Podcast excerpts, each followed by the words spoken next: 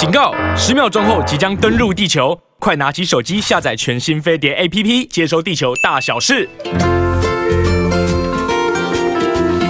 好的，各位亲爱的听众跟观众朋友，YouTube 频道的朋友，还有飞碟联播网的这个收听的朋友们，西安，嗨，伟荣好，还有包括伟荣所有的听众观众朋友，嗯，哎，我是西安，还有我们美丽的 Rosita，对，她今天换了新的发型，对，我是这个发型师，他说我不要帮你剪，我比较喜欢你长头发，但突然间他说我帮你剪两公分，对，突然间哎就变三公分，对，就跟昨天大家看到的 Rosita 还不一样，大家赶快上 YouTube 频道看看今天换了新发型的 Rosita 是怎么样的青春跟靓丽，她真的。我有时候头发真的会改变人的样貌，真的会。对，这样虽然头发感觉剪掉蛮多了，可是看起来真的很年轻。对，但是我觉得先讲了一个名言，嗯，为什么头发现在都会长长，不会长 多？哎呀，就有些人的基因可能就是在头发上只能这样表现。但是我真的看过有人不长白头发也不会掉头发的人。对啊，可能除了基因以外，可能他的日常生活也值得研究。真的，对对，但是的各位朋友，现在不用担心，科技一呃日新月异，没错，所以 被我影响了。要长头发也不难，对啊，最重要是只有懒女人没有丑女人。对，现在有很多种方法，像我之前也就在节目里面跟 Rosita 还有跟。呃，听众、观众朋友分享过，现在 AI 嘛，AI 对对对，现在 AI 非常非常的厉害，真的。除了你买股票的指标股是 AI 股之外呢，就是 AI 其实慢慢一直在改变我们的人生。你知道，在医疗上面啊，对，很多都开始用 AI 了，可以用 AI 来抓出你的癌癌症的潜在因子。对，哇，你就用医生已经不够了，AI 可能抓的更快。然后更能够抓得精准。对对，有一天如果这个 Rosita 生病还是怎样了，然后那个 CNN 的搭档就是个 AI，蛮好的，对不对？有可能，有可能，蛮好的。你知道有有，而且很漂亮，身材姣好。嗯，漂不漂亮就不一定了，因为现在拟人在这一方面哈，AI 还有一个很大的技术要去克服。对，就是不管是声音的拟真，就是让这个声音看听起来跟真的像真人在说话，已经越来越真了，可是还不够百分之百的真，还有。或者是影像，尤其是你的影像要变成一个拟人化，变成真的看起来很真，跟真人一样的话，还有一些路。不过在这些文字生成啊，还有一些像我刚刚说医疗上面，其实 AI 都很厉害，你知道吗？随着科技发展呐，将来你们的下一代啊，就是像你的女儿，对对对，一定可以活到一百岁。哎呦，而且哇哦，还不用担心得癌症。哇哦，因为那时候他如果真的有癌症的潜在基因。AI 会先把你抓出来哦，那你赶快就是去补机这一块，对，然后你就不会得癌症。既然我又想到另外一个问题，嗯，有没有那么多钱就活到一百岁？那个生活品质也很重要。对对对，所以大家就要在可以，就是在现在的时候呢，就要开始累积自己的。财富真的，还有累积你自己的健康，没错，你才有这样子健康的身体跟财富去活超过一百岁，真的。然后还有呢，再顺道提一下，以后你的们的子女除了可以活超过一百岁，不用担心得癌症之外，他们每个礼拜只需要上班五三天，三天呢？对，其他四天不用上了。对，其他因为其他的工作 AI 在做了，而且 AI 最重要，他不太会抱怨，对他不太会抱怨，而且你骂他。他也在笑笑的，对，那这一点真的不错。对，好，所以呢，我们说到那个寿命的问题啊，你有就是我们现在真的不能不想，就是如果我们将来真的活到一百岁以后会怎么样？那其实呢，这个呃，讲到这个长寿的基因啊，其实有那个科学家研究，嗯，那很多人会长寿，就像那个刚刚 Rosita 讲的说，有些人头发就是不是年纪大了也不会变白，那可能是基因的影响，长寿也会被基因影响，可是只被基因影响的比率只有百分之二十而已。哦，所以还有八十是需要后天的努力。对，有可能是需要后天的努力。像我请问一下 Rosita，你的爸爸妈妈大概是几岁离开的吗？哦，爸爸是九十二岁，哇，妈妈是八十五岁左右。那你一定活超过八十五岁，我觉得你要好好照顾自己。对，So do you，So do you，你一定。你妈也年纪大了，你爸几岁？我爸六十二岁就走了。但是你会走你妈的基因？有可能，一定的。因为我妈现在八十二岁，对不对？对。所以咯，你有一半是长寿基因啊。我妈可以活到九十五岁，而且她每她每天是烟不离烟不离手，酒不离口。不要讲这个，不要讲这个。但是我的意思说，人也要活得开心一点。对，人也要活得开心。我觉得我是太压抑了，有时候，嗯，这个不肯吃，那个不肯吃，嗯，对不对？可是你因为跟我们主持这个节目啊，你一定可以获得很多更好的健康的资讯，然后也会调整自己，让自己往。更健康的那个方向去活。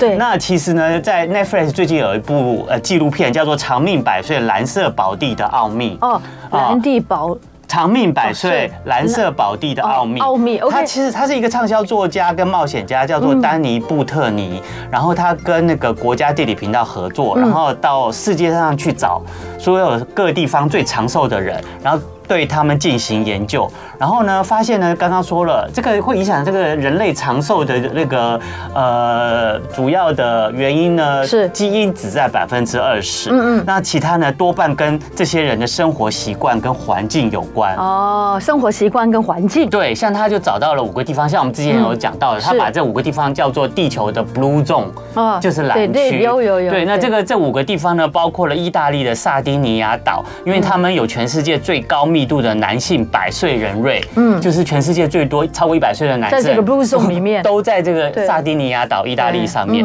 那另外在希腊的伊比利岛呢，是全世界中死亡率最低的地区之一，而且在这个岛上得失智率的比率也是全世界最低。哇，那真的要考 考量一下他们做了什么？他听说他们很喜欢喝红酒。对，刚刚刚刚我们讲的意大利的岛跟希腊的岛，其实都在地中海上，所以有可能跟地中海饮食有关系。没错，他们吃什么？他们橄榄油啊，对，橄榄油啊，然后深，然后深海鱼啊，深海鱼对，海鲜啊，然后肉可能都是用烤的这样子。还有另外在哥斯大黎加的尼科亚半岛，然后呢，这个地方也是全世界那个中年死亡率最低的地区。哦，中年不会死的那些。对，同时呢，它是拥有世界第二高的男性百岁人瑞的密度。是。然后另外一个就是美国加州的罗马琳达这个地方，这个地方呢，哎，很有趣喽，它是基督复临安息日会教徒密度相当高的地区。哦，这很多基督徒聚在那边。对，住住住在这里。那而且这些教徒的平均寿命呢，是跟与北美其他地区的非教徒比较呢，嗯，他们比他们其他的美国同胞长寿了十岁。嗯，差好多，差很多。十对，是这一个 decade，对不对？对。然后第五个蓝区呢，就是日本的冲绳，在那边大家都知道啊，厉害，对他们说很多。长寿的呢，主要是表现在女性那边，超过七十岁的女性呢，平均年龄是全世界最高、活最久的。哇，女性是对，特别是女性，特别是女性。那后来他们就调查，还有这个纪录片啊，就告诉你，就访问了这五个地区以后，就总结，就发现呢，这些世界上最健康、最长寿人的生活习惯，第一个就是他们会自然动一动。他们不会特别去健身房，他们不会去举重，他们也不跑马拉松。然后他们取而代之的呢，就是他们每天早上起来呢，可能都先去前院后院去挖挖土，再种种花、剪剪树枝。这很棒，很棒。对，然后他们就靠这些自然的动一动呢，来当做自己的这个呃运动量。我觉得也很好哎，不错。而且跟那个花草见面很多，心情就会好。没错。第二个就是人生目标，像是呢，冲绳人呢称之为 Ikigai。然后呢，尼科亚岛人呢称为 Blend Vida，然后呢，其实两个呢就是可以翻翻译成就是说。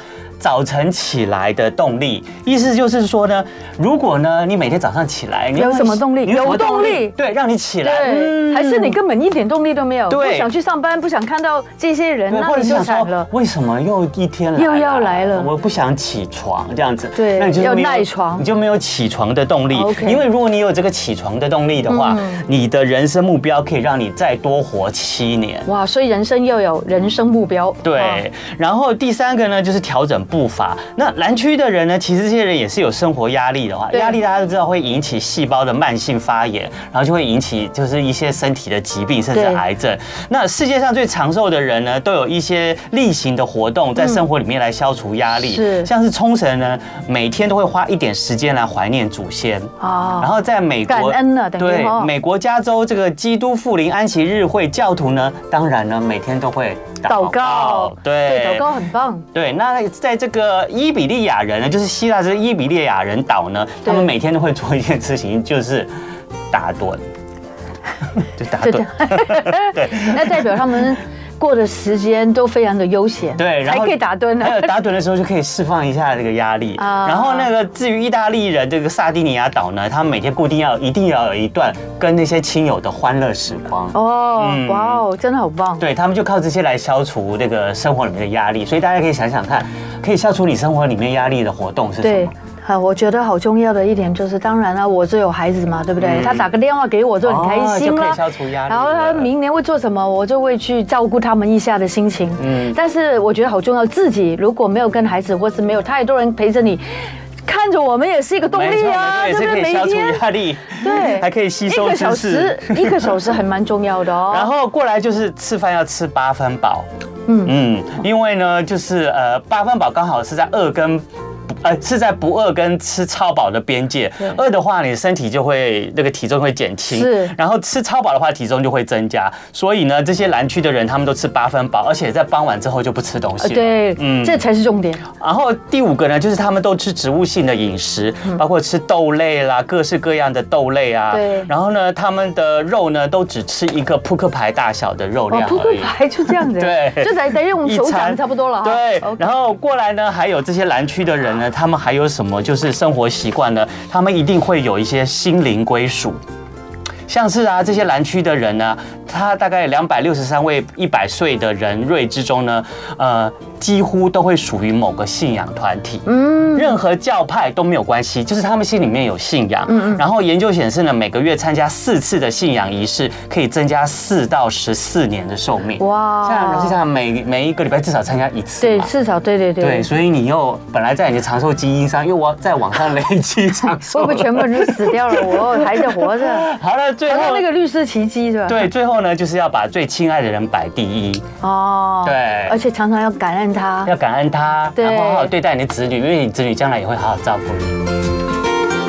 好的，青春永远不会老了。欢迎大家来到我们的 YouTube 频道，不是我们的这个 YouTube 频道跟飞碟联播网的合作，然后希望大家能够看着我们，这个也算是我们飞碟联播网的 Blue Zone 哦，这个节目没错没错，对不对？蓝区，没错，因为来这里就有健康哦，而且都长寿，而且都非常的健康。我们真的意思是在告诉大家如何让自己可以也不一定活得长寿了，至少要活得健康了。健康很。还有就是把你就是生活中里面一些困扰你的。一些疼痛啊、酸痛啊、不舒服啊，想办法把它，或者是不美啊，解决掉。对，你看我从认识这个节目开始，我就认识了那个小鲜肉治疗师啊。那因为他的关系，教我很多动作，我现在已经解决了我疼痛的问题百分之八十了。太棒了！你有没有笑一下？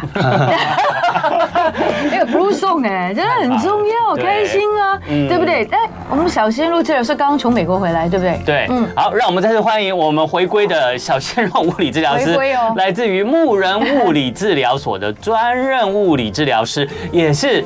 我们飞碟联盟网青春永远不会老的专属，对，算哈，算是专属。南区的治疗师，南区的治疗师，欢迎巫卓轩物理治疗师，谢老师好，大家好，对，很想念你哦，你好吗？玩的开心吗？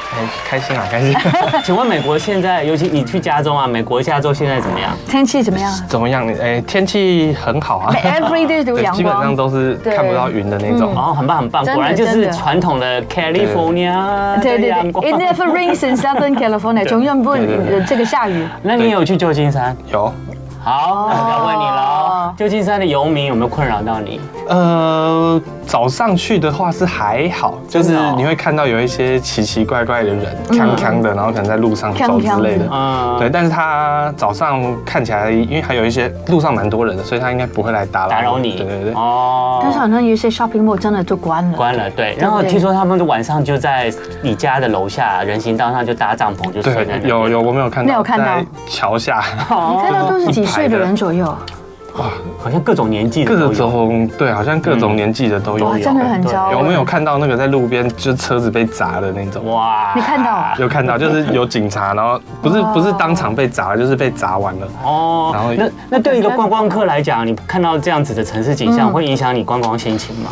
呃，我觉得还好，因为已经已经有被打过预防针，有听过这个。对对对，就是他们都说车子上面你不要放东西，让因为美国的窗户是不能贴那个隔热纸，哦，是，对，它不会像我们黑黑的，对，对，因为他们可能有枪什么的，所以警察要看到你里面，嗯嗯，所以他们每一台车你基本上都看得到里面。其实这样反而危险，有时候。对，然后如果你的东西包包放在里面，啊，有些人觉得里面有值钱的东西，他们就会打敲你的车窗去抢。哦，而且一个女生坐在里面开车，晚上也危险。对对对，反正我觉得台湾比较好。对，是啊是啊，对对，因为我们看过最近这一年看过太多有关加州呃旧金山的这些新闻报道，那我们今天有来自 现场的第一手 最新观察，提供给大家参考。好，我们今天请我们的小鲜肉物理治疗师巫卓轩来到现场，当然要跟我们分享他最专业方面的这方面的资讯喽。那今天我们要跟大家聊聊什么呢？聊聊阿基里斯腱。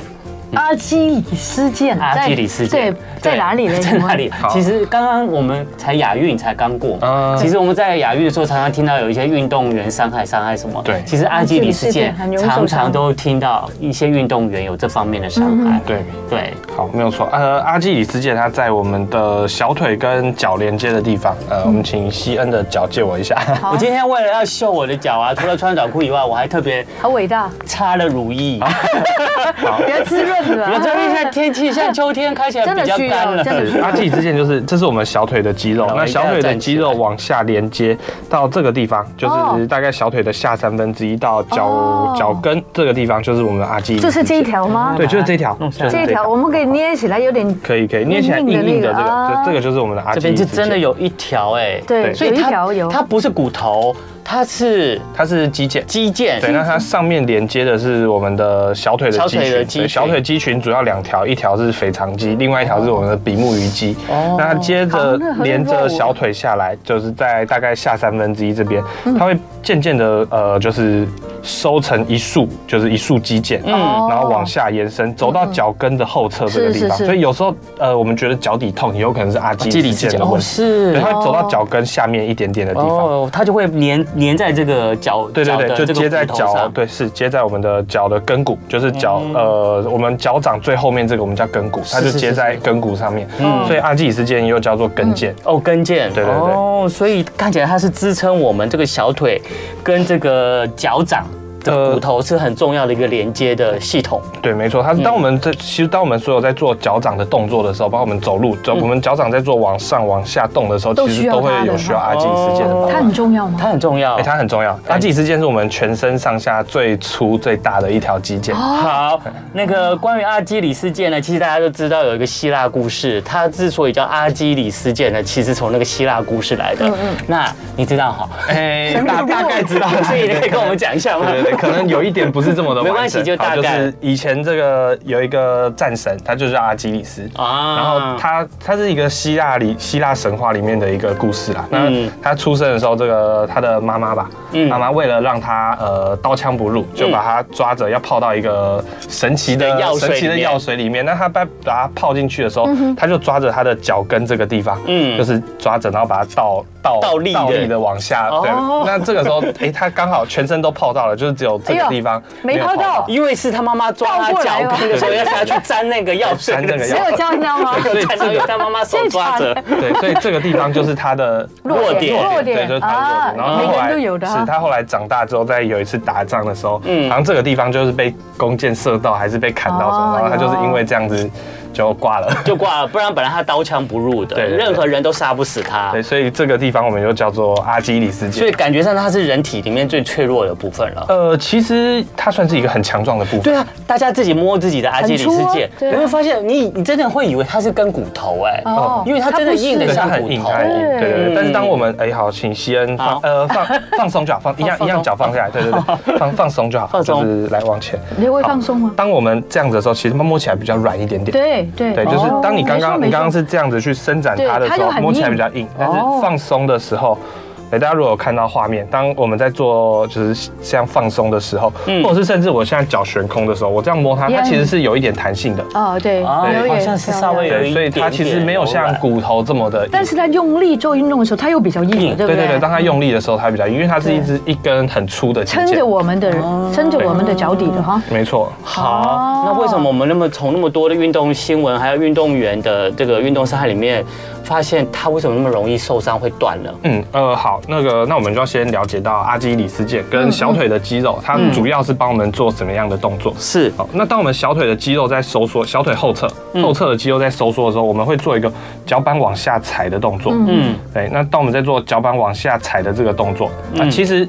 呃，当我们在走路、跑步，甚至跳的时候，好，如果我们可以站起来一下。好，好。当我们在做好，比如说，当我在做呃一个走路的动作的时候，当我在推的时候，这个时候，对，哎，不知道这个看不看得到？对，好，看不到。好，当我在做这个往后推的这个动作的时候，就是哎推的动作。好，可能我们调稍微调一下镜头，对。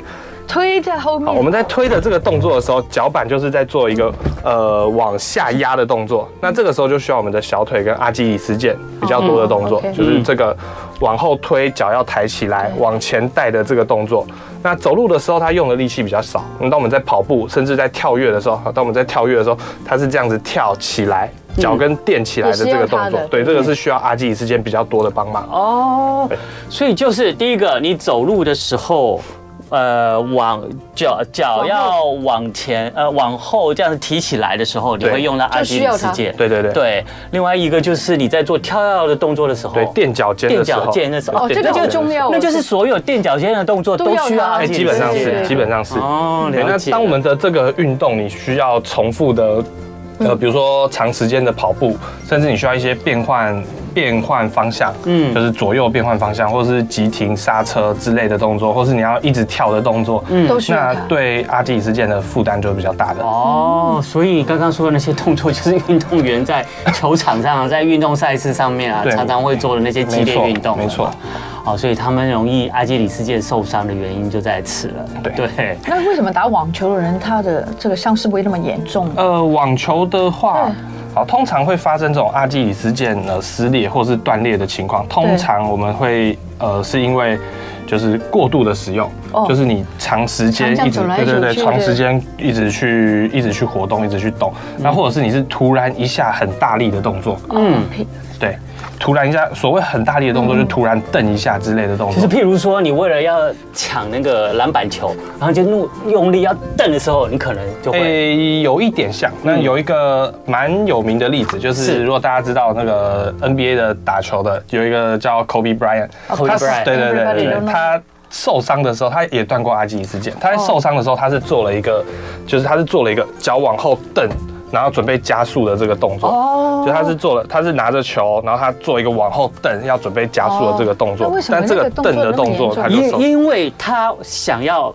拿了球以后，他要准备往前冲很快，他是要做他做的这个蹬是蹬很大力，蹬很大力，因为他为了要往前冲很快，所以他的后面这个脚就要蹬很大力。因为很多人在他旁边抢球啊之类的，对对对对对，所以他的力度会更更大，对对，他为了就是要避开啊什么之类的。那这样听起来，阿基里斯腱它是不是有一个就是呃嗯临界值？就是当你的运动量超过那个临界值的时候，它可能就会受伤甚至断。呃，可以这样讲，嗯，应该是就是以我们刚刚那个就是往后蹬的例子来说，应该篮球员他们平常在做训练，他们一定也有做这个这样子的训练，嗯，所以这个动作可能对他来说不是一个超出负荷的动作，嗯，但是可能因为他呃累积的疲劳。啊，就是长时间比赛累积的疲劳，或者是这场比赛下来累积的疲劳。一直以来那个比赛太多了。对，那通常阿基里斯腱会断的情况，都是发生在比赛的比较后段。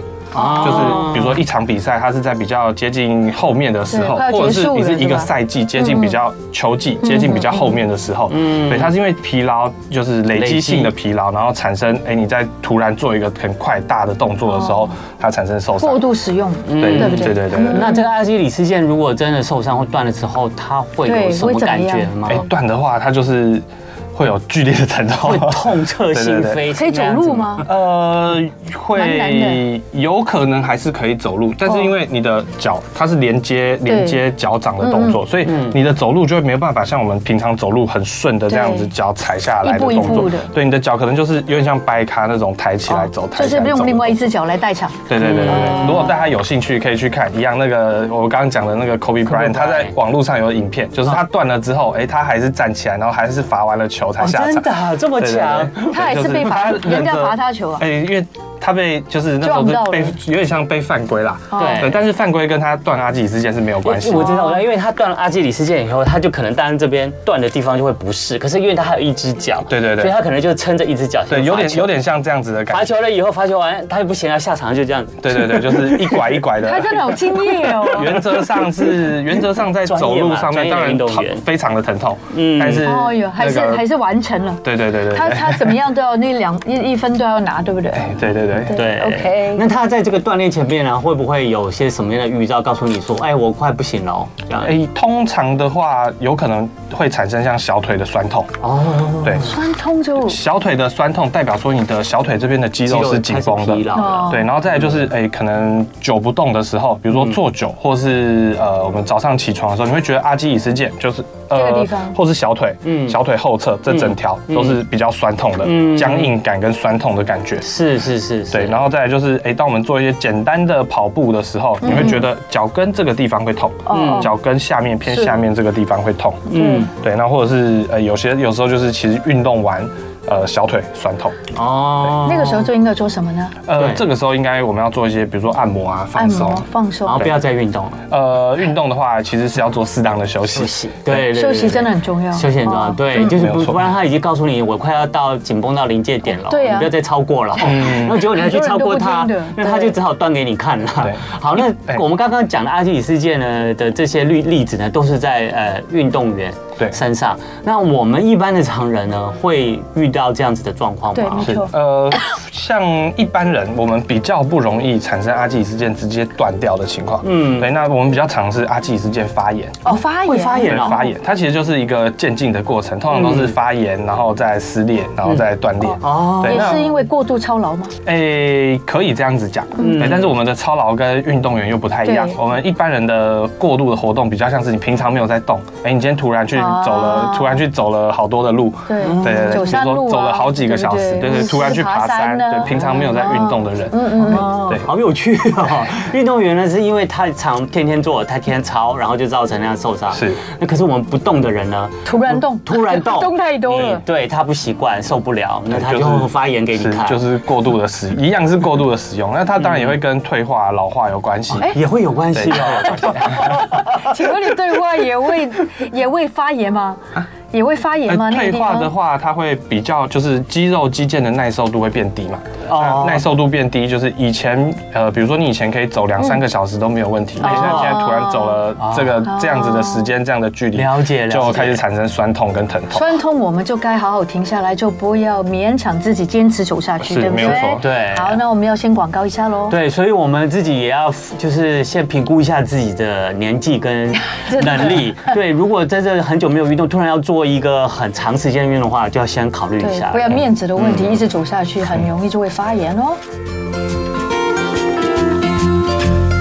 好的，青春永远不会老，我们欢迎大家利用我们的 YouTube 频道来收看，也希望我们在这个没有办法看，也可以用听的朋友呢，今天小鲜肉治疗师，对，对不起啊，我鲁过了，那就是小鲜肉巫卓轩物理治疗师，哇，最近物理治疗师很红啊，很红很红，有常常上节目哦，看到都是帅的哦，哎呀，觉得为什么都是帅的？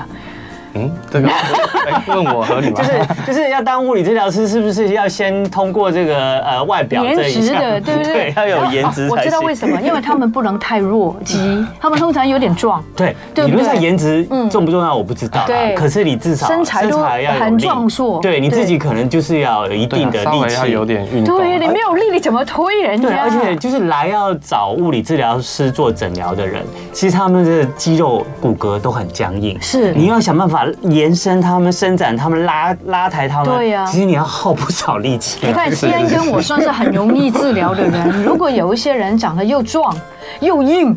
对不对？全身都僵硬，肉又多，又肉多，一个一百多、两百公斤的人，你你会不会怕？如果看到这样的人来治疗，是怕是不至于，但是就会知道等一下要出蛮多力的，就知道有的有的来了，你就顺便当重量训练了吧，也不错。但是他们的收费都是一致的，没有办法说不不是论斤价，也许论斤比较比较比较公平一点，对不对？好，刚刚我们的西恩也很这个牺牲啊。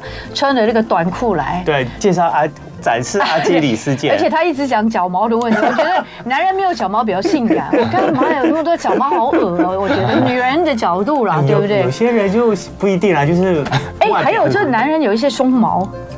呃，亚洲人比较少一点。为什么呢？这是荷尔蒙。这是荷尔蒙基因，这也是基因。也是基因。对对对。OK，好了，这个我们回到我们的这个什么叫什么？就是阿基里斯腱。阿基里斯腱。我们回到我们的小仙物理治疗师比较专业，他对毛可能不专业，可是对这个肌肉啊、肌腱啊，他是专家。好，我们阿基里斯腱，我们刚刚讲到就是一般人嘛，如果。我们我们会不会碰到这样的情形？你说有可能就是平常比较没有在运动人，突然你要做剧烈的运动或长时间的运动，那他那边可。可能就会产生发炎，甚至受伤。那如果碰到这样子的情形，他真的发炎受伤的话，我们该怎么处置？对，呃，好，第一件事情就是，如果他的发炎如果没有很严重，就是呃比较是那种酸酸痛痛的感觉，那其实我们第一个要先拉筋。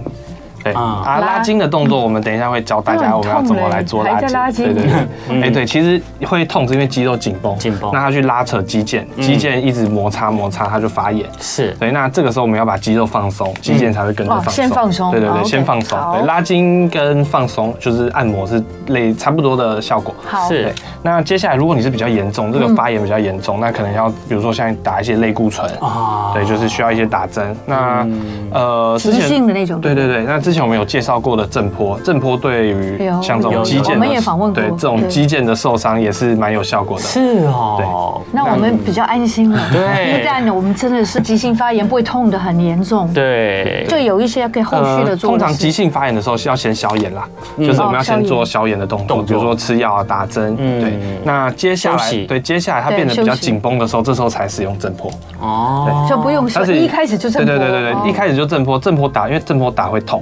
那你一开始已经很痛了，再加上一个痛的话，你会痛到受不了。对对对，对。那还有一个就是呃，大家有应该有听过 PRP，有。有有有，生长因子，对对对，生长因子，对，就是呃，PRP 对于像运动员啊这种帮助肌腱修复，其实 PRP 也是一个蛮好的。对，在对于阿基里斯腱来讲，它是一个蛮好的。也是打到打到那边？对，打到打到肌腱的地方，打到受伤的地方。嗯，对。那这个时候我们呃稍微延伸一下，提到阿基里斯腱呢，呃，好，我们要请西恩来这个阿基里斯腱借我们一下。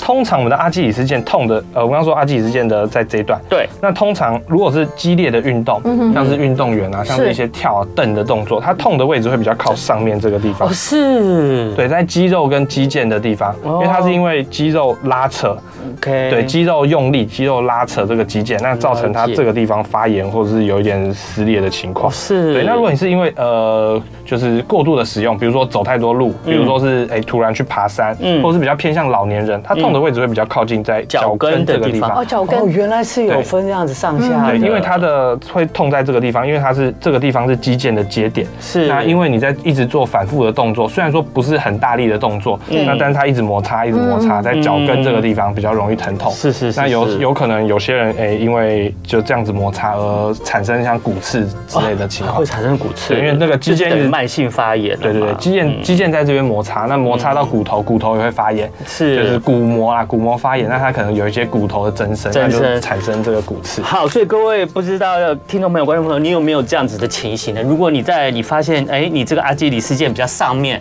你会比较常常酸痛的话，你可能就是运动比较激烈造成的。对对对。然后你如果是比较靠近在脚跟的方面，哦，就是像刚刚说的，可能就是呃，你比较长时间的。去做这样子行走的登山的动作，然后产生的这个慢性发炎，嗯。嗯，可以要减少一点哈。对，那我们平常可以怎么样来保健它？呃，第一个就是适度的休息，嗯，对，特别是对于有在运动的人来讲，嗯，就是比如说你有在长诶有在练习长跑，是，或是有在练一些就是马拉松，对对对之类的，嗯，那或者是呃打篮球啊，像刚刚讲的打网球这类的活动，嗯，适度的休息就是你在训练当中，呃，不一定要完全停下来，但是我们要可能穿插一些比较低冲击性的运动，是，就是比如说像是骑脚踏车啊，像是游泳，就在在我们的训练的菜单里面，可能一个礼拜一天到两天做这样子的运动，比较和缓一点的运动。对对对，身体还是有在活动，但是对于我们的脚，对我们的肌腱不要有太多的负担。还有就是运动完之后多做一点伸展，会不会也有一点舒缓的效果？对，这个是我们下一个要讲到的，就是运动完要做伸展，包括腿部的大腿、小腿的伸展，然后可能要做一些按摩，像是刚罗西塔讲的很好，用滚筒，或是用按摩球，我们去把小腿做一个放松的动作。放松真的很重要。对，没错。然后再来就是呃，适当的鞋子跟鞋垫，是。像比如说很多人的鞋都磨掉了，对，他还在穿就不太像比如说有特别有些人有扁平足的问题，是。那当我们产生一个扁平的时候，其实我们的脚它是往内翻的，对。那往内翻，这个时候对对对，这个阿基里斯腱它就会它就不是直的一条，所以它就对它的扭转，对它就有点扭转，它就往内折。嗯，那我们在如果当我们维持这个状态，在运动的时候，嗯，其实它会受到蛮大的压力，会会会会，对，因为因为不自然的动作嘛，对对对。啊，嗯，那这是我们需要注意的。那还有一个就是让我们运动要循序渐进，就是不要突然做一些太激烈的先暖身，对对对，哎对，暖身也是很重要的，对，暖身跟后来的伸展，对，像刚刚那个提到那个穿的鞋子啊鞋垫的问题，那我就想到像女生常常穿那个高跟鞋，那穿长长时间穿高跟鞋会不会也造成阿基里斯腱的负担？呃，有可能会，因为啊，穿高跟鞋，我们的脚其实就处在一个垫脚的状态。对呀，踮脚，永远都在踮脚，所以你就永远在操作它的。其实这个时候小腿很容易紧绷。对，那小腿一紧绷，阿基里斯腱就容易受伤。又不放松的话就惨了。好，所以我们赶快来放松我们的阿基里斯腱。好，那我们现在要去做了吗？对对，好，那我们请西恩帮我做第一个动作。好，大家可以赶快上我们的飞碟联盟 YouTube 频道。第一个动作很简单，呃，我们坐在我们。面对这个方向，坐在床上，坐在床上，一只脚就好，一只脚就好。哦，好，OK，好，脚帮我伸直，对，好，脚板往后勾，然后身体往前弯，对。尽量尽量往前伸，摸到脚趾头。摸不到。好，不用不用不用不用勉强，不用勉强。好，很好。这个动作就是在拉我们的大腿后侧跟小腿。有，这里有有有有有。从我的大腿一直到小腿，一直到阿基里斯腱的尾端都有。我们如果我们再做一个好脚放松，呃，脚板往上勾的动作。对，这个时候，呃，小腿的后侧，包含阿基里斯腱，包含到脚跟这个地方，它都会被绷紧。对。那我们如果身体再往前倾的话。这个时候其实拉的好酸，对，拉的蛮对，拉的蛮绷，拉蛮紧绷的。嗯，对，这个是第一个我们可以做的动作，很简单，很轻松就可以做到。这每天都可以自己做一做。那维持我们维持在拉紧的角度，大概十五秒到二十秒左右。好的。然后我们两边脚可以交替做，各做三次。各做三次。好的。阿斯李志健。好好，那第二个动作呢？好，第二个动作我们来拉，呃。之前我们有做过弓箭步的动作，对。对，好，就是这样子。弓箭步它可以拉到我们后腿，就是后小腿，嗯，对，嗯，好，它可以拉到我们后小腿，这是一个很好的动作。对对对对，弓箭步的动作。好，那如果我们呃这个动作可能大家都会，那我们稍微延伸一点点，好，我们做。后面这只脚拉的这只脚，膝盖往下弯的动作，这样子吗？对，这个是拉比较深层的肌肉，膝盖往下弯。我们刚刚一开始有讲到阿基里斯腱，它是由两条肌肉组成的，第一个叫腓肠肌，第二个叫比目鱼肌。是，对。这条这个动作就是在拉我们的比目鱼肌，嗯，比目鱼肌它是处在比较深层的肌肉，是，这样子可以吗？哎，可以可以可以，不用不用到这么低，不用到这么低，这样就可以。稍微一点。当我们角度就弓箭步的时候绷紧，嗯，然后后面这只脚往下弯。就可以，往下弯，往下弯，膝盖弯一点点。当你觉得拉紧，而且拉的地方是比较深层的时候，嗯，这个就拉到我们这样就可以了，有有有有有感觉有感觉。记得那个我们哎，罗西塔很好，做错了一个点，好，脚掌要贴在地上。哦，OK，脚掌贴在地上。哇，这个蛮难的哦。对，这样才可以拉得到。对对对，这样才拉得到。如果脚掌抬起来的话，这样没有意义。对，那就有点像变成我们在做那个呃重训的时候分腿蹲的动作。对，没错。但好，这样才才是就是有有效的伸展。这样可以啊。对，没有错，没有错。啊，一样做大概十五秒到二十秒。我，还蛮累的。交换腿做这样子。好，最后一个动作我们要来训练一点。刚讲的都是拉筋，那我们要来做一点训练的动作。是。好，那小心。呃，好，回。回去呢，大家可以找个阶梯。嗯，好，那我们要在阶梯上面做一个，我们要在阶梯上面做一个垫脚尖的动作。嗯，对，那垫脚尖，哎，好，这个阶梯可能有一有有一点点不是很稳。好，我扶一下下。小心小心哦。那我们在做垫脚尖的时候，哎，这个时候没问题，是我们的小腿肌肉在用力。那我们下来的时候，好，重点裤子拉一下。哦，好好好。重点是我们要下来的时候，我们要慢慢的下来。嗯，对，然后下来到平的，要再往下。哦。比平的。所以这个地方就拉到了。往下。对对对。对不对？大家有没有看到这里就在拉拉筋了？没错。好，然后你再一次垫脚尖垫起来，下去。哎，这是一个真的可以充分伸展你的阿基里斯腱的动作。这里这里在这个也是一个，这也是一个训练。对，在做阿基里斯腱的肌力的训练。上下，这个大概要做几次呢？呃，大概十到十五下。哦，差不多。那一个人的能力，如果能力比较好，可以做二十下也没关系。大家可以找家里面的那个楼梯，对对对，楼梯做，那会比较会更平稳。你是说平常就可以练了？哎，平常就可以练。对对对对对。那这个是所谓我们的离心收缩。嗯，哎如果大家有在运动、有在健身的，哎，受伤，如果你已经受伤了，那做这个动作会痛，那就就不要先不要做。对，我们先把他的受伤的问题解决，那再来做这个训练，这样。好，就提供给大家做参考喽。其实无论如何，每一次我们教给大家的运动，大家都可以拿来当做这个平常这些呃肌肉啊，或者是深层筋膜的一些伸展，保健自己，对，保健自己，避免这些酸痛上身，好不好？我们再次感谢我们的小鲜肉吴卓轩物理治疗师。